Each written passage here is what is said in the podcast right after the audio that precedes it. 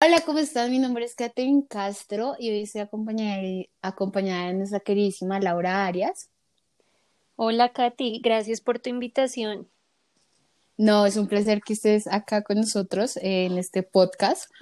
Así que, bueno, ¿estás preparada? Claro que sí. Listo, entonces, ¿has escuchado hablar algo de la violación de los derechos de reunión y asociación? Bueno, pues desde mis vagos conocimientos, desde lo que sé es que este derecho está plasmado en la Constitución política y es un derecho fundamental pues que tenemos todos los seres humanos.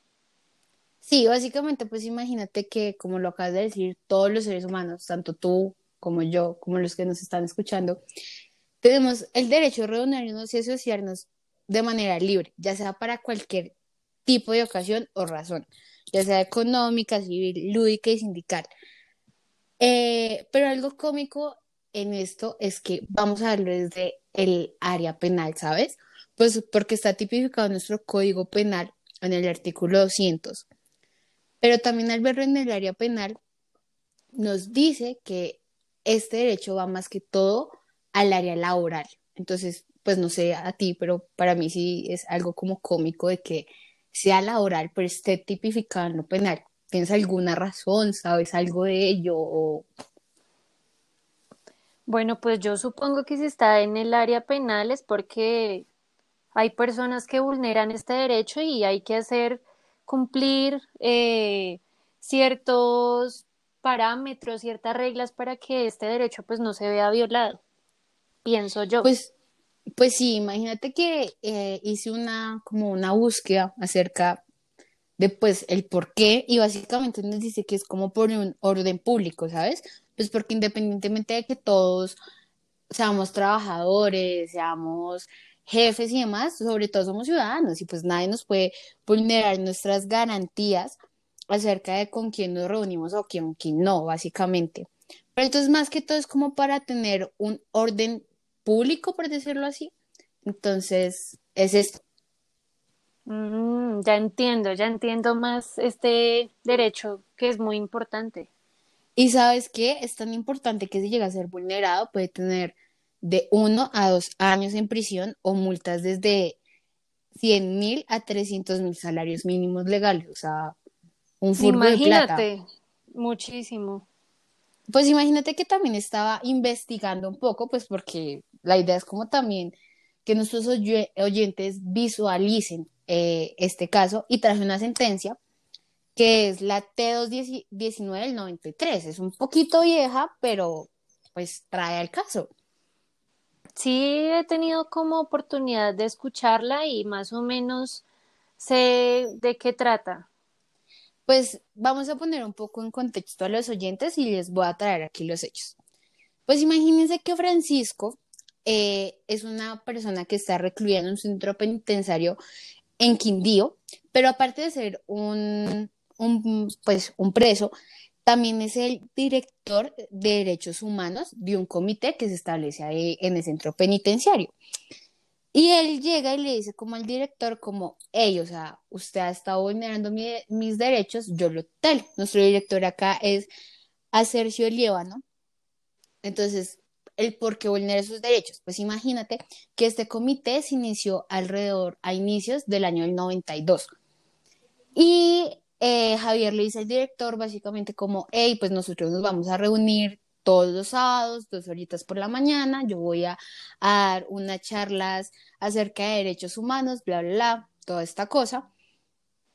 El señor le dice como, ok, está bien. Y también nos vamos a reunir el Día Internacional de los derechos humanos. Cuando llega esto, nos llega el, el, el 2 de diciembre del 92. Imagínate, el comité fue desde principios de año y llegó hasta diciembre. Hmm, duró mucho. duró resto. Y imagínate que ahí nos dice como que eh, Javier ha intentado decirle como, hey, ya, pues ya llegó el sábado, nosotros nos toca como reunirnos, bla, bla. Y el, el director declina esas peticiones diciéndole que no, que como había llegado la señora Clemencia Patiño, que era una, una, nueva personera municipal, ella le dice que básicamente no se pueden reunir porque la dirección de mm, Dirección General de Prisiones ha tenido un comité, entonces que ahora se van a basar con ese comité y no con el que tienen los, los presos internamente. Entonces a Javier le molesta mucho y le dicen como, hey, espérate, primero está nuestro comité, después viene a ejercer, a ejercer este otro comité. ¿Qué pasa aquí? Porque nos van a, a, nos van a dar el derecho a reunirnos a nosotros. Y pasa esto, pues imagínate todo el año, él diciéndole al director como, hey, diciendo reunir, diciendo reunir. El director, nada, nada hasta que pues llega el momento donde Javier dice como, bueno, yo te voy a tutelar porque estás vulnerando mi derecho a asociarme, a reunirme y no solo eso, sino que darle cátedra a los demás presos. Y claro, está en todo su derecho, está en toda la razón. Imagínate llevar este comité con tanta dedicación y tanto tiempo y pues que llegue una persona externa acá a decir que ya no se hace, pues entiendo la, la rabia del señor, la inconformidad. No, y pues claro, imagínate, o sea, no son temas banales, sino que los mismos derechos humanos que, pues, como se en este caso han sido vulnerados a ellos también. Claro, claro, es entendido. Bueno, Catherine, ya que tú nos contaste los hechos de esta sentencia, también debemos resaltar las consideraciones de la Corte, pues sabemos que el ejercicio de la Corte es resolver como tal el caso en, en concreto y darnos una respuesta final. Listo, dale, entonces queremos ver qué es lo que nos dice la Corte acerca de este maravilloso derecho. Bueno, pues la Corte dice que solamente la ley o una reglamentación con soporte legal podrá restringir el ejercicio de los derechos fundamentales de los reclusos. Por otro lado, nos habla pues de un concepto más, más amplio y más breve pues de la libertad de reunión nos dice que es un derecho de carácter constitucional fundamental, como lo demuestra el solo hecho de que se haya incluido con ese carácter dentro del capítulo primero de la Constitución Política. Ok. Allí en nuestra famosísima Constitución, en el artículo 37, dice que se permite que el derecho de reunión sea objeto de restricciones por parte de la ley. Ciertamente, en la parte final de dicha norma dispone que la ley podrá establecer de manera expresa los casos en los cuales se podrá limitar el ejercicio de este derecho. Esto se entiende que deberá estar ajustada a los preceptos pues, constitucionales. Así las cosas no se, no se predica vulneración del derecho de reunión cuando una disposición constitucional lo limita ni cuando la limitación la impone la ley de manera conveniente y razonable sin alterar su núcleo. Bueno, yo creo que allí ya nos va quedando más o menos claro lo que va declarando la Corte mediante este derecho en la constitución política. Claro, obviamente nos deja como un, o sea, como este derecho es como un poco ladrilludo, por decirlo así, entonces ya como con el concepto de la Corte podemos ver se nos abre un poco más la visión, un poco más, como, ¿cómo decirlo?, práctico. Así es. Bueno, también nos, nos hace un, un paréntesis en la libertad de asociación, pues sabemos que estos dos derechos de, de, de libertad de asociación y de mm, libertad de reunión, pues vienen de la mano, por decirlo así. Bueno, pues nos dice que no puede limitarse bajo ningún objeto o argumento. Efectivamente, al establecerse la libertad de asociación en el artículo 38 de la Constitución Política, no se disponen excepciones o limitaciones. Hay que tener en cuenta que en la Convención Americana de los Derechos Humanos, que fue aprobada por Colombia mediante la Ley 74 de 1968, que fue consagrado en el artículo 16, pues nos dice lo siguiente. Todas las personas tienen derecho a asociarse libremente con fines ideológicos, religiosos, políticos, económicos, laborales, sociales, culturales y deportivos. El ejercicio de tal derecho solo puede estar sujeto a las restricciones previstas por la ley que sean necesarias en una sociedad democrática, en interés de la seguridad nacional, de la seguridad o del orden público también para proteger la salud o la moral pública de los derechos o libertades de las demás personas. Y por último, nos dice que lo dispuesto en este artículo no impide la imposición de restricciones legales y aún la privación del derecho de asociación a los miembros de las Fuerzas Armadas y de la policía. Ok.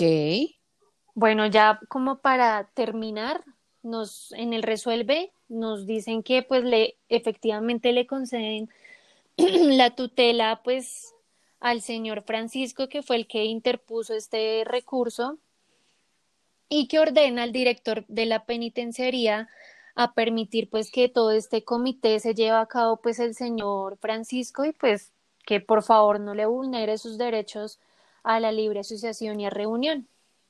O si no, él también podría terminar en la cárcel, ¿no? Como dijimos anteriormente. Claro que sí. Bueno, entonces ahora a continuación, pues como dijimos desde el principio, vamos a tomar esto desde la perspectiva del lado penal. Entonces tenemos que ver tres momentos importantes para considerar que es un delito, como es su tipicidad, antijuricidad y culpabilidad. Pues para empezar con ello, vamos a empezar de qué es lo típico.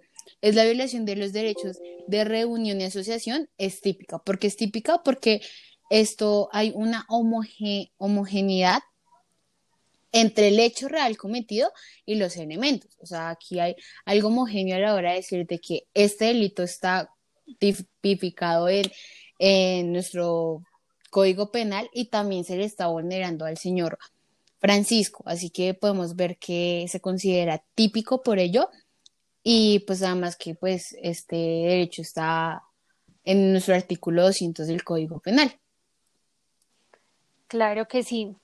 Bueno, en la parte antijurídica nos habla que antijurídico es porque es contrario al derecho, ¿verdad?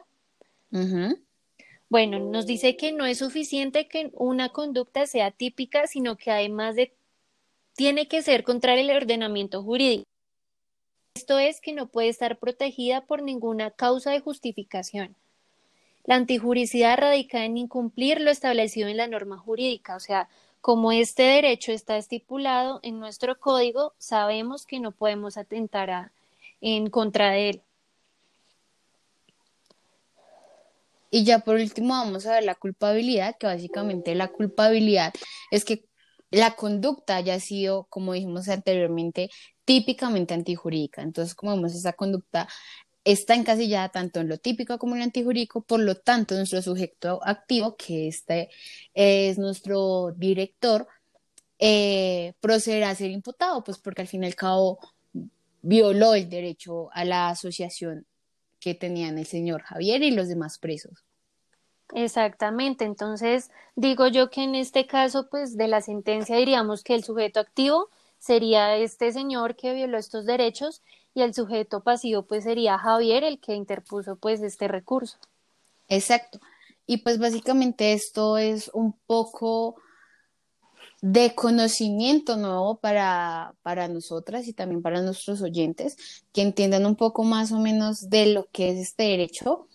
Eh, lo trajimos, eh, lo trajimos con ejemplos, lo, lo tratamos de hacer lo más dinámico para que ustedes vean un poco el derecho penal. Así es, como dice mi compañera, se pudo evidenciar en, en jurisprudencia, en la constitución política, que estos derechos son fundamentales y que todas las personas debemos hacerlos valer y, que nadie venga acá a arrebatarnos ningún derecho.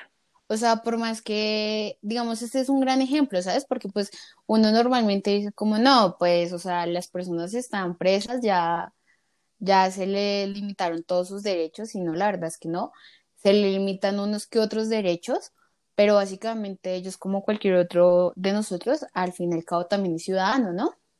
Claro que sí, estoy totalmente de acuerdo. Entonces ya nuestros compañeros seguirán con el próximo delito y nos vemos en la próxima. Hasta luego. Bueno, mi nombre es Caterina Alejandra Castro Blanco y el día de hoy traigo unos argumentos del sistema pensional de Dinamarca por Jenny Hansen para poder ayudar a nuestro sistema pensional aquí en Colombia. El primero es el sistema pensional estatal. Este habla acerca de que todo ciudadano debe tener una base pensional. En Dinamarca es de 75 coronas eh, danesas, eh, pero eso da aproximadamente 45 millones eh, colombianos, pero en lo personal pienso que si lo implementaríamos aquí en Colombia obviamente sería menos anualmente.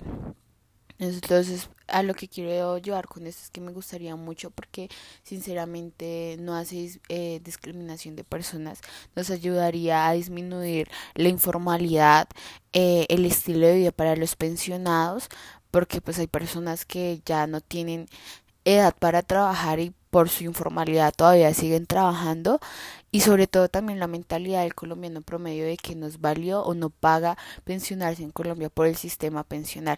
Muchas personas eh, cuando uno va a hablar con ellas en el común dice que no paga así con esa muletilla coloquial pensionarse en Colombia pues por muchos motivos, digamos porque le estás dando la plata al Estado, porque después de eso no te dan el porcentaje que ahorraste, porque después no te puedes pensionar por la edad, etcétera. Entonces básicamente si iniciamos este sistema pensional con una base pensional y cambia según nuestro estado socioeconómico, si somos casados, solteros, si tenemos hijos y no, sería algo que ayudaría a Colombia básicamente y más que todo al sistema pensional.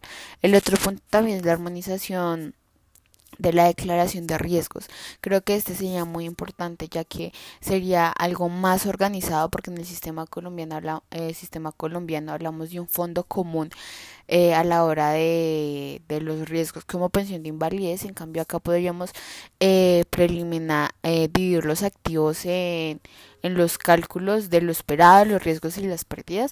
Esto sería un poco más organizado para la hora de que si llega a pasar algo, un riesgo que no preveemos, eh, que no prevemos, pero que está ahí, que puede pasar, podríamos darle un porcentaje de estos activos de lo que el pensionado ahorró y así no no tener que disminuir toda una parte de, su ahorro pensional. También otro punto que me gustaría tratar es que todo es voluntario, no necesariamente tiene que ser previsto por la ley, ya que si todo es voluntario, eh, sería mejor si lo lleváramos de la mano con el primer argumento, básicamente porque esto también ayudaría a cambiar un poco la vista de de, de las pensiones acá en Colombia, ya que, digamos, podríamos ver, como dije anteriormente, en Colombia hay muchos trabajos informales, por lo tanto, si todo es voluntario, las personas que no tienen o que no alcanzan a un mínimo eh, semanal o mensual eh, podrían ir aportando lo que ellos consideran y no necesariamente tendrían que aportar un porcentaje del, del 110% o tendrían que ganarse un mínimo para aportar, sino que podrían ir aportando voluntariamente para así poder ayudar a la vejez, porque podemos ver que más que todos estos trabajos informales se llenan es de personas que no pudieron ahorrar en su en su vida laboral y ya después en su vejez siguen trabajando o siguen viviendo de ahorros pequeños. Entonces, si hacemos todo esto de manera voluntaria, cualquier persona con un trabajo formal o informal que estuviera devengando, ya sea más de 100 salarios mínimos legales o solo o menos del salario mínimo legal, podríamos ayudar a que a esto, ya que sería la forma en la que ellos estuvieran voluntariamente para pagar. Y ya, muchísimas gracias.